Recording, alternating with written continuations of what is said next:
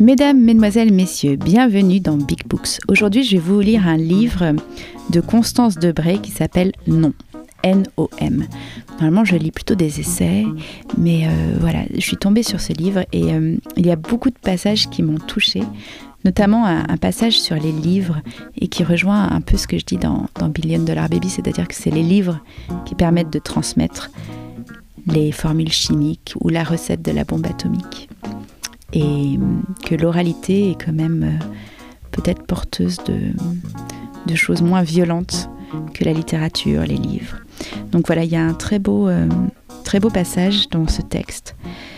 Il y a des choses qui me dégoûtent, une somme infinie de choses, dont je ne pourrais pas faire la liste, même les livres parfois, à un point inimaginable, au point où les livres semblent résumer l'ensemble de mes dégoûts incarner ce qui me dégoûte dans tout. Dans les appartements que je traverse, je vois les livres, les bons livres. Je ne peux pas les toucher, je fais en sorte que mon regard ne les accroche pas. Je commencerai par là si j'étais terroriste. Je commencerai par les livres. Je les détruirai, je les déchirerai, je les brûlerai, tous les livres bien rangés, les petits murs de livres, les petits appartements de livres, les petites villes de livres, l'arrogance des livres, la mollesse des livres, la bourgeoisie des livres, la putasserie des livres, toute cette décoration, ce faux plâtre, la peur, la lâcheté, la bêtise, la bêtise des livres, l'immense bêtise des livres, celle de ceux qui lisent, celle de ceux qui écrivent. C'est tellement grotesque, au fond, toute cette chose autour de la littérature. C'est grotesque parce que ce n'est pas vrai. Quand on regarde comment vivent ceux qui la font, ceux qui la lisent, on voit bien que ça ne tient pas, que rien n'est vrai dans tout ça, que c'est toujours les mêmes vies lamentables, que ça ne change rien. Il y a des jours où le dégoût me monte à la gorge, le dégoût des livres, le dégoût de l'amour, le dégoût de tout.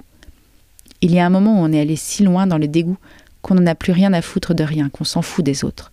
Que la douleur du monde, on s'en fout, que les pauvres, on s'en fout, que les gens qu'on aime, on s'en fout. Que l'injustice et la mort qui sont là depuis toujours, on s'en fout. Que ceux qu'on trouve obscènes, ce sont ceux qui s'en offusquent encore, que c'est ça qui vous répugne, les indignations, les chagrins, les plaintes, les pleurs. Je me couche tôt, je me lève tôt. Lui, la nuit, il joue à la PlayStation, assis sur le parquet devant la grande télé du salon. On se croise le matin quand je me lève avant qu'il se couche, à l'heure où tout le monde dort, à l'heure où le jour est gris. On se parle très bas, sans doute à cause de l'heure, sans doute parce que c'est presque encore la nuit.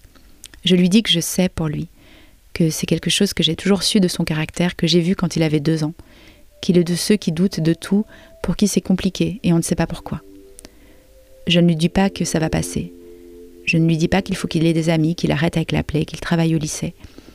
Je lui dis que c'est parce qu'il est comme ça, et que je le suis aussi qu'il joue à la plaie, ou que j'écris des livres, que c'est la même chose, jouer à la plaie ou écrire des livres. Je lui dis que les gens comme nous sont ceux qui font le monde, le monde des autres, même si les autres ne le savent pas. Je lui dis qu'on est dans la caverne. On voit les ombres, on sait que ce sont les ombres qui sont réelles et qui disent le réel de la réalité. Que sans les ombres et nous pour les voir, il n'y aurait pas de réalité. Je lui dis qu'on ne sait pas si on est une ombre nous-mêmes, que parfois c'est pénible, et que parfois ça ne l'est pas. Je lui dis que je n'ai pas de recette, que je n'ai aucun conseil, que pour moi ça a pris des années. Je lui dis que je sais que c'est grâce à nous que le monde existe. Il me dit qu'on le prendrait pour un fou, s'il disait tout ce qu'il avait dans la tête qu'alors il ne dit rien, qu'il joue à la plaie. J'ai dit que je me foutais de tout, mais ce n'est pas vrai. La vérité, c'est que je suis le contraire de quelqu'un qui s'en fout. Tout ce que je fais, c'est parce que je ne m'en fous pas. Quand je quitte une femme, c'est parce qu'il n'y a pas d'amour et qu'on n'a pas le droit de mentir sur l'amour. Si je ne suis plus avocat, c'est parce que j'ai quelque chose de plus important à faire. Cette chose étant mes livres, mes livres étant d'expliquer ce qui se passe, parce que c'est ça, mes livres. Mes livres, ce n'est pas raconter ma vie, mais mes livres, c'est expliquer ce qui se passe et comment on doit vivre. Mes livres, c'est quelque chose que je fais contre la vie lamentable, pas autre chose. La vie lamentable que j'ai vue, la vie lamentable que je vois partout. Ça me paraît important que quelqu'un dise ça aux gens, qu'on parle de la vie lamentable. Ça me paraît important de poser la question de la vie lamentable, de s'attaquer à cette question. Plus important que de défendre des pauvres qui de toute façon iront en prison parce que c'est comme ça. Parce que la justice est la conséquence de mille conséquences et que ça ne sert à rien de s'occuper des conséquences des conséquences, qu'il vaut mieux s'occuper des causes. Alors vu que je ne fais pas la révolution, j'écris des livres. Mais je voudrais qu'on me lise bien, je voudrais qu'on ne me dise pas d'être sympa, de faire la fille sympa, polie, qu'il faut faire attention avec mes phrases, qu'il ne faut pas donner l'impression aux gens que je leur crache à la gueule, alors que c'est exactement ce dont les gens ont besoin qu'on leur crache à la gueule. Qu'on leur explique que ça suffit avec la vie lamentable. Puisque ça les tue, la vie lamentable. Puisque ça tue tout le monde, la vie lamentable. Les gens ne sont pas sérieux. Ils ne sont pas sérieux avec leur corps. Ils ne sont pas sérieux avec le travail. Ils ne sont pas sérieux avec leurs désirs. Ils ne sont pas sérieux avec l'amour. Ils ne sont pas sérieux avec ce qu'ils pensent. Ils ne sont pas sérieux avec eux-mêmes. Ils ne vont pas jusqu'au bout. Ils vont à demi. Ce n'est pas toujours facile d'aller au bout de ces choses, mais il faut être sérieux, il faut essayer. Moi maintenant j'ai choisi. J'ai choisi depuis des années et tout est devenu très simple. Même quand ça ne va pas, le bonheur on s'en fout. Le bonheur ça n'existe pas. L'objectif est supérieur, il est moral et il est pratique. Ce qui compte c'est d'avoir choisi. Ce qui compte c'est la décision, ensuite tout est simple. C'est mon organisation maintenant, mais vous, qu'est-ce que vous voulez? Qu'est-ce que vous choisissez? Quelle vie? Quel camp? Car on ne peut pas ne pas choisir. On ne peut pas s'en remettre aux éléments, à la fatalité, aux habitudes, aux autres, aux forces extérieures. C'est mon obsession, la vie lamentable. J'y réfléchis depuis que je suis née. J'amasse du savoir contre. Ce que je raconte, ce ne sont pas mes émotions, ce ne sont pas mes sentiments. Les émotions et les sentiments sont des choses répugnantes. Ce sont mes idées. Mes idées contre la vie lamentable. Si je vis comme je vis, si j'écris ce que j'écris, ce n'est pas pour moi, ce n'est pas par goût personnel. Le goût personnel est une chose minuscule, le bon goût, le mauvais goût, c'est le degré zéro de la pensée. Le goût, l'approche des choses par la question du goût, c'est l'abandon de la question morale. La seule qui compte. Ça a commencé avec Barthes, tout ça. Avec les petits enculages de mouches de Barthes, typiques de la bourgeoisie intelligente mais nulle, impuissante, mélancolique, prétentieuse, moribonde, mortifère la littérature bourgeoise qui parle aux bourgeois, la littérature pour que rien ne bouge, mais Barthes aussi va disparaître. Et je précise que je préfère Proust. Proust, au moins, c'est le contraire de l'impuissance. Proust était complètement cinglé. Lui, au moins, et ne s'excusait pas de l'être. Non, si je vis comme je vis, ce n'est pas pour mon petit confort personnel. C'est par rapport à l'ordre des choses, c'est parce que je dois faire ce que je fais.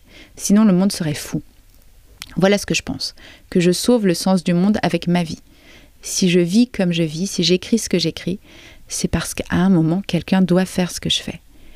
Qu'on n'en peut plus de la petite obscénité de la bourgeoisie et de la petite obscénité des familles et de la petite obscénité de l'enfance qui sont la même obscénité parce que ces trois choses, la famille, l'enfance, la bourgeoisie, se tiennent la main dans ce cirque fou dans lequel on nous enferme, qu'on nous sert tous les jours dans les livres, les magazines, chez les psys, les juges, dans nos papiers d'identité, cette folie qui est partout.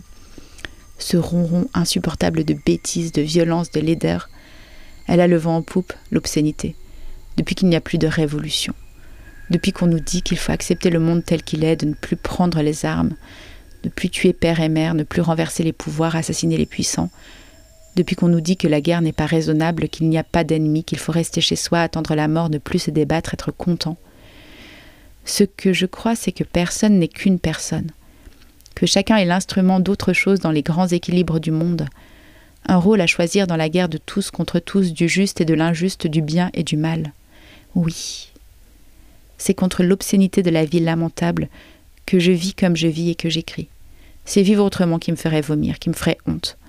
Ce serait m'habiller comme s'habillent la plupart des gens, lire les livres lamentables que les gens lisent, vivre comme ils vivent, aller chez le psy pour supporter tout ça, se bourrer la gueule pour supporter tout ça, acheter des choses pour supporter tout ça, ne pas le supporter mais le supporter quand même, qui me rendrait dingue. Il faut tout refuser. Refuser tout ce qu'il est possible de refuser dans la vie lamentable. Ne pas consentir, ne pas laisser passer l'insupportable. C'est contre l'obscénité que je refuse ce que je refuse, que je trahis ce que je trahis. Je trahis l'origine par principe, comme point de départ de tout, parce que l'origine doit toujours être trahie, parce qu'accepter l'origine est le premier renoncement qui entraîne tous les autres, que c'est la première complicité ou la première lâcheté, la première humiliation aussi, que la refuser est le premier sursaut, celui qui permet tous les autres parce qu'il faut savoir trahir, trahir tout ce qu'on nous demande d'accepter de l'obscénité du monde, que je trahis comme j'ai trahi mille fois, comme je trahirai encore. Je trahis pour savoir ce qu'il y a quand il n'y a rien. Je trahis pour prouver que la base du monde est un mensonge, qu'il faut tout réinventer, mais qu'avant il faut tout détruire, que si l'on veut pouvoir se regarder dans la glace, une fois avant de mourir, il faut tout passer par l'acide, l'essence et le feu. Avoir fait ça. Voilà, merci beaucoup pour euh, cette écoute et à bientôt dans Big Books.